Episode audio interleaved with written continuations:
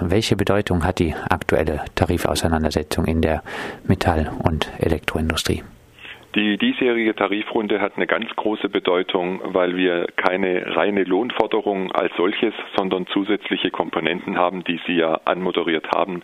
Wir wollen Arbeitszeiten, die zu den Bedürfnissen der arbeitenden Kolleginnen und Kollegen passen. Wie ist bisher die Beteiligung äh, an den IG Metall-Aktionen im Südwesten, speziell in der Ortenau? Also wir haben äh, trotz der Jahreszeit, weil Januar eigentlich nicht der geeignetste Monat ist für irgendwelche Kundgebungen, Veranstaltungen jeglicher Art haben wir einen enormen Zuspruch an Beteiligung. Wenn ich das vergleiche mit anderen Tarifrunden in zurückliegenden Jahren, wo dann auch das Wetter ein deutlich besseres war, haben wir die Teilnehmerzahlen in der aktuellen Tarifrunde ungefähr verdoppeln können. Und das spricht eindeutig für die Themen, die wir benannt haben und für die Bedürfnisse der Kolleginnen und Kollegen, dass sie sich angesprochen und abgeholt fühlen, dass wir uns jetzt um die Thematik Arbeitszeit kümmern. Wie reagieren die sogenannten Arbeitgeber auf die Warnstreiks und Kundgebungen? Ja, die sind ähm, aus ihrer Perspektive natürlich enttäuscht. Äh, sie werfen uns äh, sozusagen Theatralik vor, dass das einfach äh, zum Spiel dazugehört. Nein, das ist definitiv nicht so. Ich finde es schade. Wir haben jetzt drei Verhandlungen mit den Arbeitgebern gehabt. Morgen steht jetzt ähm, die letzte Verhandlungsrunde, die terminiert ist zu diesem Thema. Und äh, ich hoffe, dass die Arbeitgeber signalisiert bekommen, was ihnen ins Haus stehen könnte, wenn am Verhandlungstisch ich sag mal, kein gehöriger Ruck in die richtige Richtung, nämlich auf unsere Forderungen passiert, dann müssten wir rein theoretisch mit unseren Kolleginnen und Kollegen und mit den Beschäftigten beraten, ob wir in der Eskalationsstufe noch eine Schippe drauflegen. Was erwarten Sie von den morgigen Gesprächen mit der Arbeitgeberseite? Also wir haben äh, von den Arbeitgebern bis dato äh, wenig Entgegenkommen für unsere Forderungen bekommen. Bei der dritten Verhandlungsrunde gab es eine Minimalsbewegung, so dass wir von Trippelschritten auch äh, gewerkschaftsintern sprechen. Es wurde eine Expertenkommission aus beiden äh, Verhandlungsgremien eingerichtet, die sich zu den Themen äh, der Arbeitszeit-Thematik ähm, vorberaten und mal sehen, ob diese beiden Expertengruppen genügend Vorarbeit haben leisten können, um morgen Mittag bei den wichtigen Verhandlungen gehörige äh, Bewegungen in die richtige Richtung zu lenken. Wenn nicht, dann wird äh, spätestens am Freitag äh, der IG Metall-Vorstand darüber beraten, wie weiter verfahren wird. Wie werden denn Betriebe ausgesucht, in denen zukünftig eventuell noch Warnstreiks stattfinden könnten? Also wir fahren jetzt ähm, nach wie vor mit unveränderter Planung äh, in die Warnstreiksaktivitäten fort. Ähm, deshalb haben wir parallel äh, zu dem morgigen wichtigen Verhandlungstag ähm, in, in, Süddeutschland, in ganz Baden-Württemberg, äh, bei mehreren äh, Veranstaltungen, Kundgebungen alle Betriebe nochmal mobilisiert, so dass wir die Beteiligungszahlen für Baden-Württemberg, die fast an die 200.000 jetzt schon gehen, äh, morgen fast an einem Tag nochmal reproduzieren werden als deutliches Signal für die Verhandlungsführung. Sollten Sie sich nicht bewegen, was Ihnen blühen kann, ab nächster Woche dann. Wie sieht es mit der Mitsprache der Belegschaften aus, ob Ihr jeweiliger Betrieb eventuell bestreikt wird oder nicht?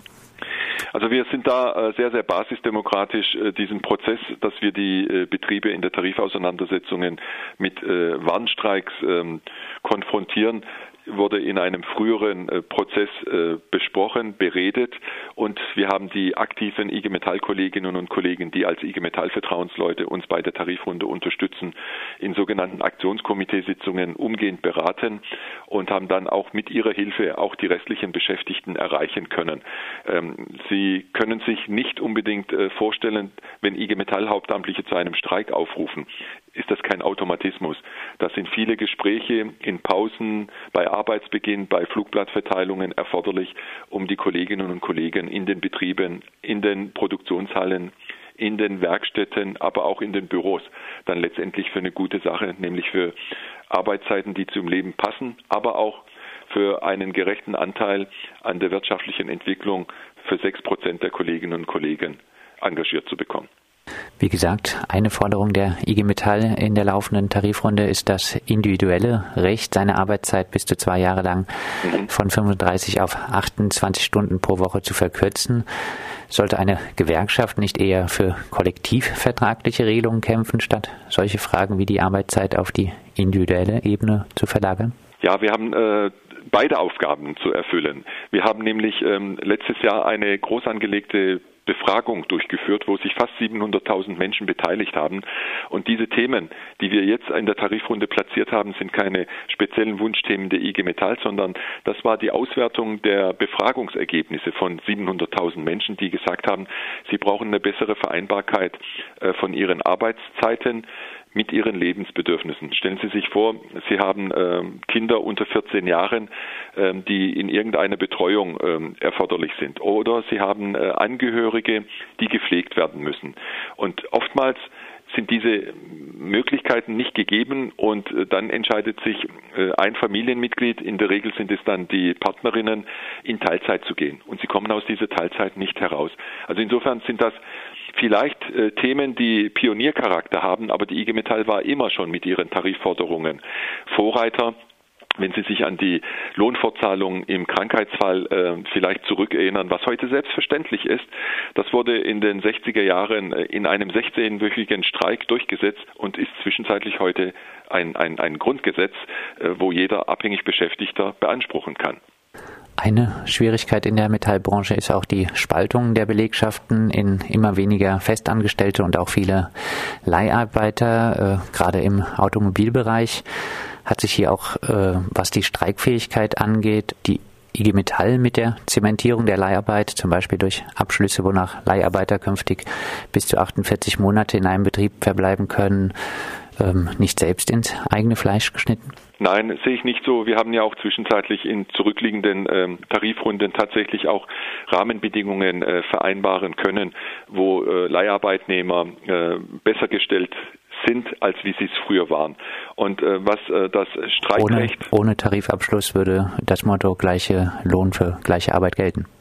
Äh, jein, äh, wir müssen da differenzieren. Es gibt äh, die Tarifabschlüsse mit dem Deutschen Gewerkschaftsbund und mit den Leiharbeitsverbänden als solches, aber wir haben auch zum Beispiel sogenannte Höchstgrenzen in den Betrieben in einer vorangehenden äh, Tarifrunde vereinbart.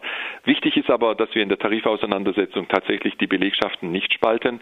Das bedeutet, wenn wir als IG Metall zu äh, Warnstreikaktivitäten aufrufen in einem Unternehmen, äh, sind alle Beschäftigte, auch die Leiharbeitnehmerinnen und Leiharbeitnehmer, nicht nur herzlich eingeladen, sondern auch rechtlich in der Lage, unseren Streik zu unterstützen. Das ist äh, gesetzlich gesichert.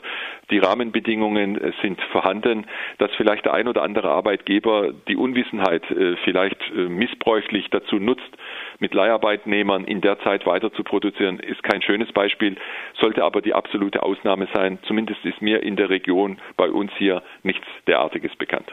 Was sind die Forderungen für die Leiharbeiterinnen, die diese Leiharbeiterinnen jetzt dazu bewegen könnten, mitzustreiken? Letztendlich ähm, haben wir die Antwort hier schon in der Frage gehabt. Äh, wir sollten tatsächlich aufpassen, dass es in der Unternehmung äh, keine Mehrklassengesellschaft gibt. Also ich sage mal, der Stammmitarbeiter als die Spitze der äh, Bewegung, dann äh, der befristete Beschäftigte und die dritte Kaskade wären die Leiharbeitnehmerinnen und Leiharbeitnehmer. Und deswegen ist es wichtig, wenn wir insgesamt die ähm, Lebens- und Arbeitsbedingungen verbessern, also ich sage mal, die Messlatte hochsetzen, äh, dann kann auch die Messlatte auch als positives Beispiel für zukünftige Tarifverhandlungen und auch für zukünftige Tarifrunden dienen, um irgendwann mal diese Gleichstellung hinzubekommen. Sie würden wahrscheinlich äh, auch widersprechen, ähm, wenn ähm, man sagt, äh, der Rückgang der IG Metall-Mitglieder lässt sich vielleicht auch damit begründen, dass Leiharbeiter durch die IG Metall zu wenig bedacht werden, dass man Leiharbeit zementiert und sich nur um die Kernbelegschaften kümmert. Jein, ähm, also wir haben eine, äh, natürlich jetzt zu Jahresbeginn haben wir natürlich die Mitgliederzahlen als solches absolut ja vor wenigen Tagen veröffentlicht. Ähm, wir haben in der Mitgliederbilanz ähm, einen ausgeglichenen Haushalt, wenn ich das so sagen darf. Wir haben sogar bei den betriebsangehörigen Mitgliedern einen leichten Zuwachs. Aber was wir natürlich äh, nicht verheimlichen können, ist, dass auch mit den Beschäftigtenstrukturen, die auch einer Demografie unterliegen, wir natürlich äh, mehr uns anstrengen müssen, weil dieser Automatismus nicht mehr existiert, wie es vor 20, 30 Jahren an der Tagesordnung war, dass man mit Eintritt in ein Unternehmen auch automatisch Gewerkschaftsmitglied wird.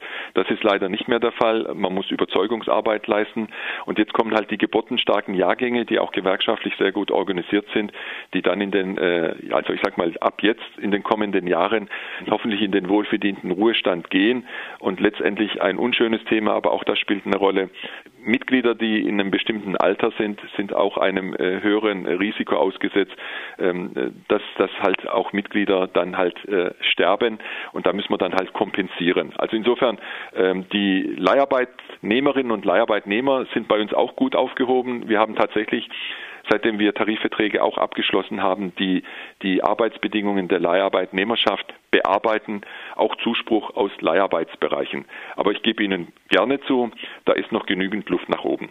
Abschließend, äh, wie hoch ist die Hoffnung, sich äh, in der aktuellen Tarifauseinandersetzung äh, durchzusetzen? Was wird rauskommen? Also die Hoffnung stirbt wirklich zuletzt, ähm, aber die, die Situation ist dieses Mal als Dreiklang äh, unheimlich kompliziert. Es geht zum einen um eine Geldforderung, zum anderen geht es um den Anspruch, die Arbeitszeit zu reduzieren und die dritte Komponente ist, für besondere Beschäftigtengruppen wie Belastete, äh, Pflegende noch einen sogenannten finanziellen Ausgleich hinzubekommen. Ähm, wäre es nur eine Komponente, wäre ich sehr, sehr optimistisch, äh, dass man äh, auch dieses schwierige Thema behandeln können. Im Augenblick bin ich absolut hin und her gerissen. Ich sage, die Chancen stehen bei 50-50, dass wir vielleicht am Verhandlungstisch zu einem Ergebnis kommen können. Das bedeutet, dass nächste Woche, wenn andere Fakten vorliegen, Sie dann äh, natürlich sagen können, Herr Karademir, Ihre Einschätzung war falsch oder nicht richtig, weil wir vielleicht in der Eskalationsstufe sogar das Thema Urabstimmung vorbereiten müssen. Also es ist unheimlich schwierig.